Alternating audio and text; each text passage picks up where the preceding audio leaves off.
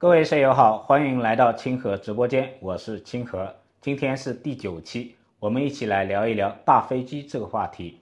最近啊，中国航空航天比较热闹。今天呢，神舟十六号发射成功，前几天大飞机又第一次商业飞行成功。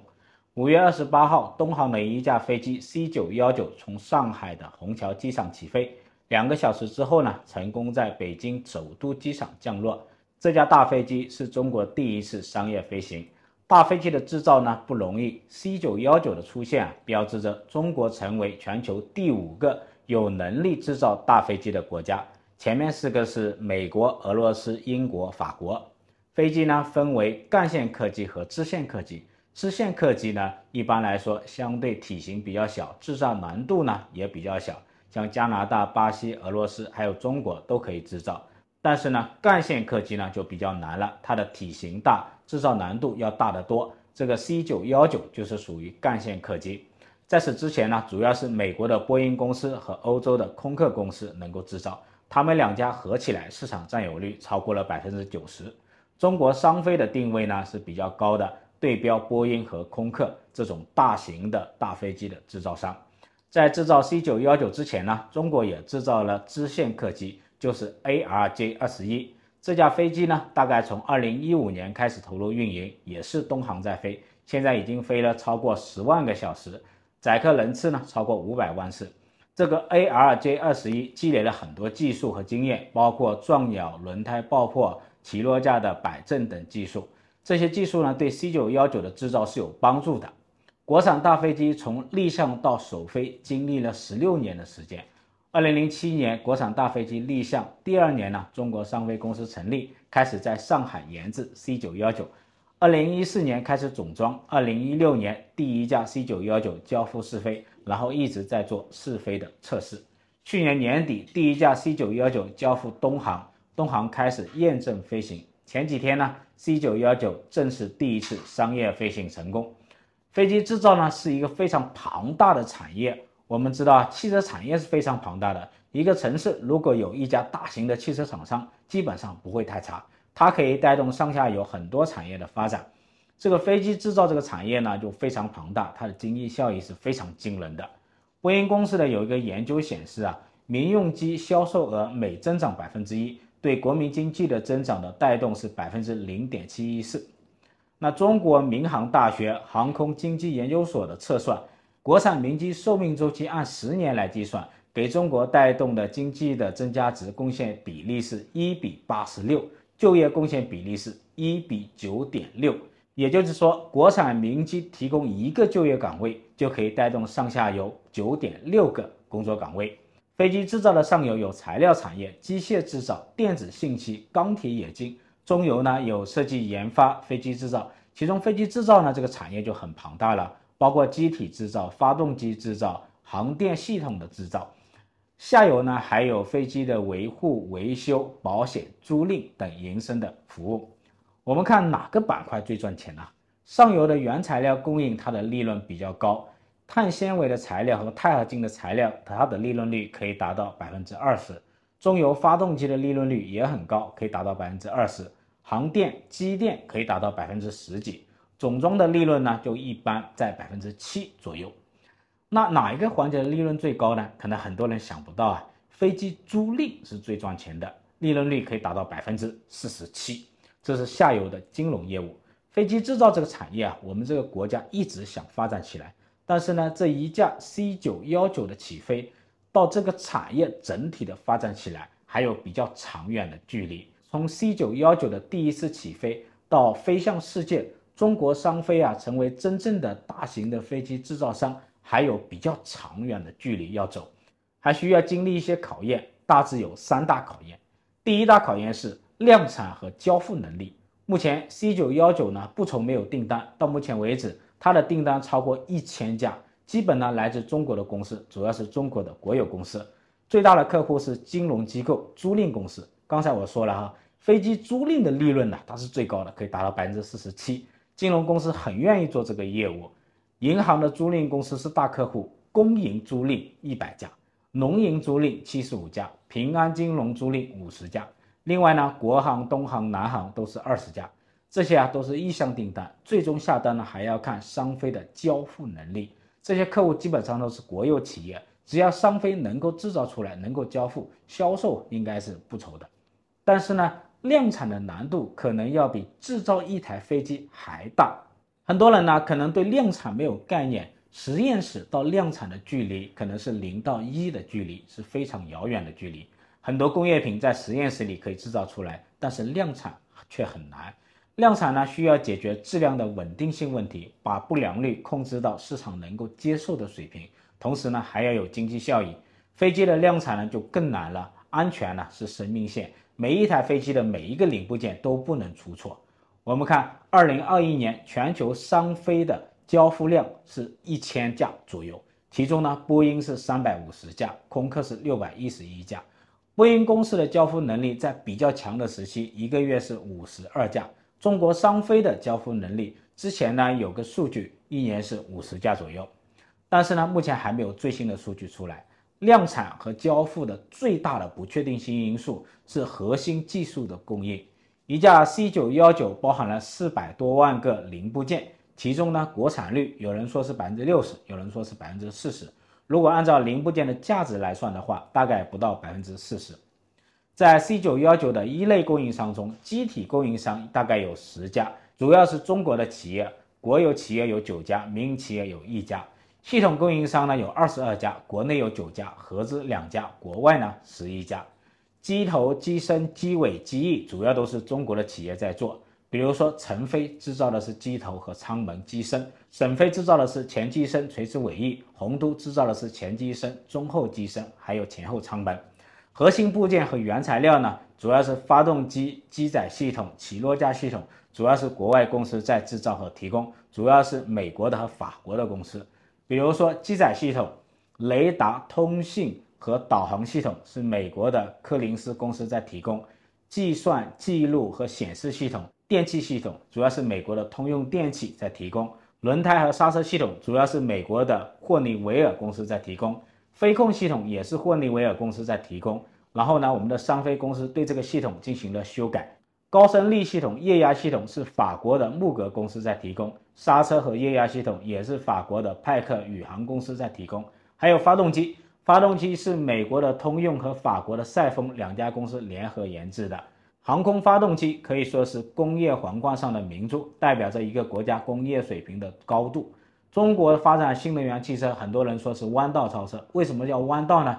因为直道太难超越了。为什么？直道呢，主要是燃油车的发动机。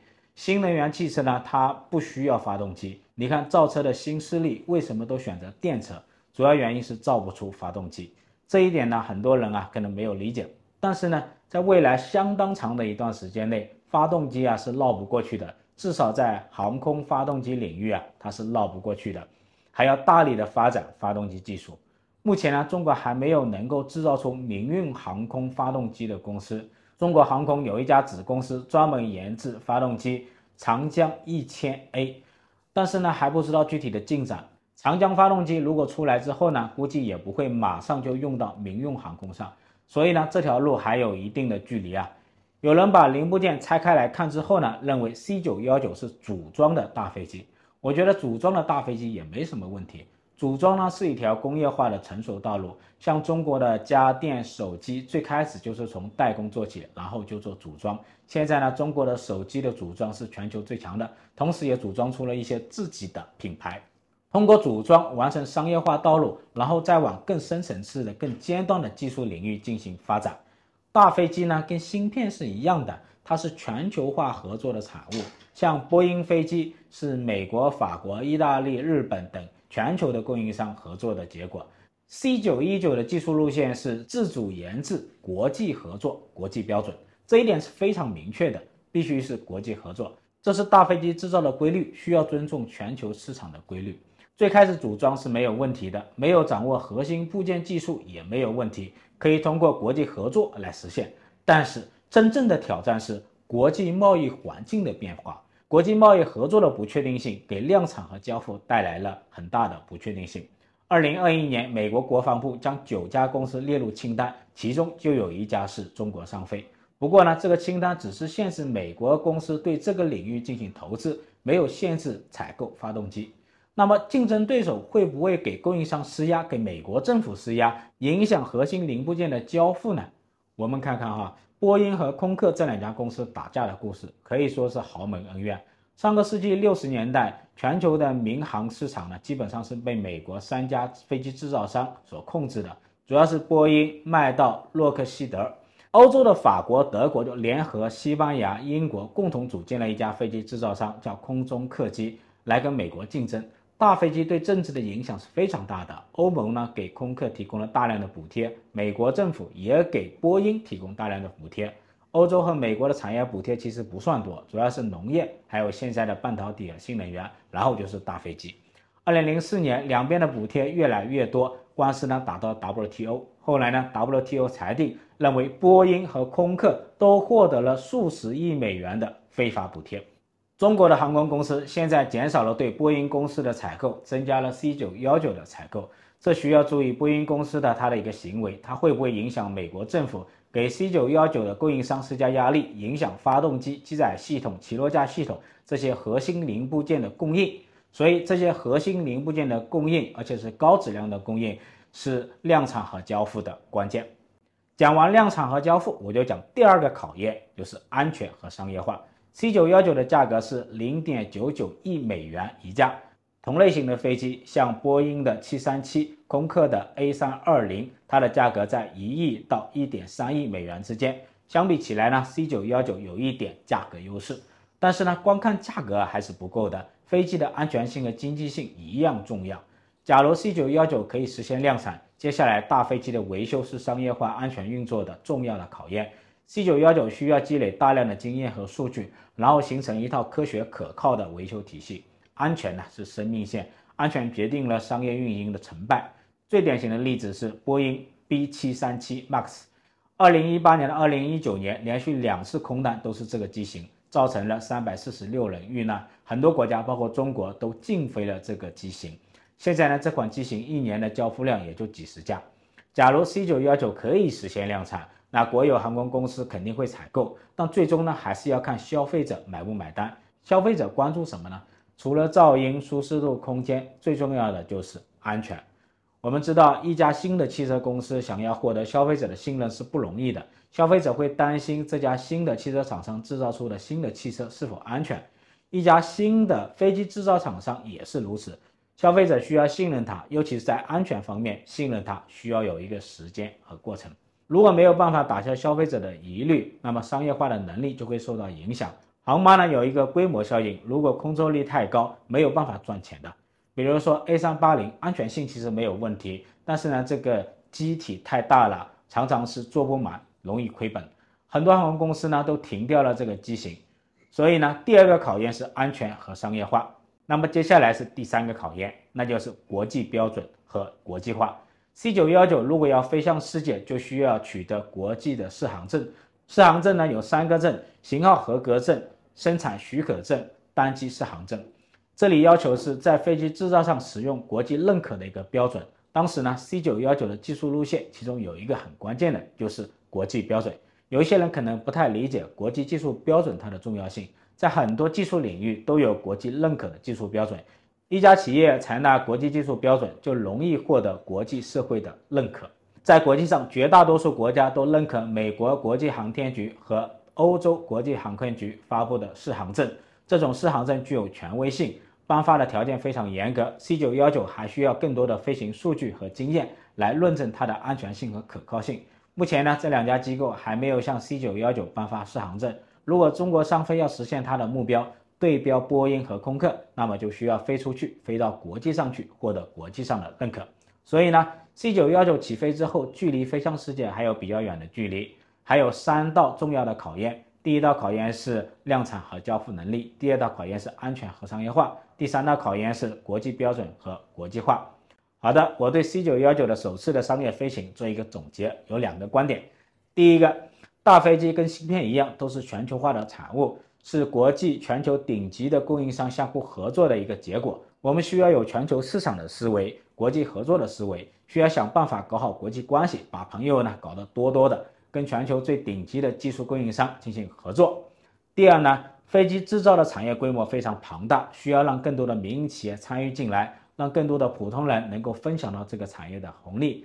尽管呢，欧美国家的航空航天事业也受政府的影响，但是技术还主要是从市场中提供的。民营企业呢，可以提高效率，可以提高技术水平，这样的话可以促进中国的航空技术的一个发展，同时呢，增进大众的福利。好的，本期清河直播间就到此结束。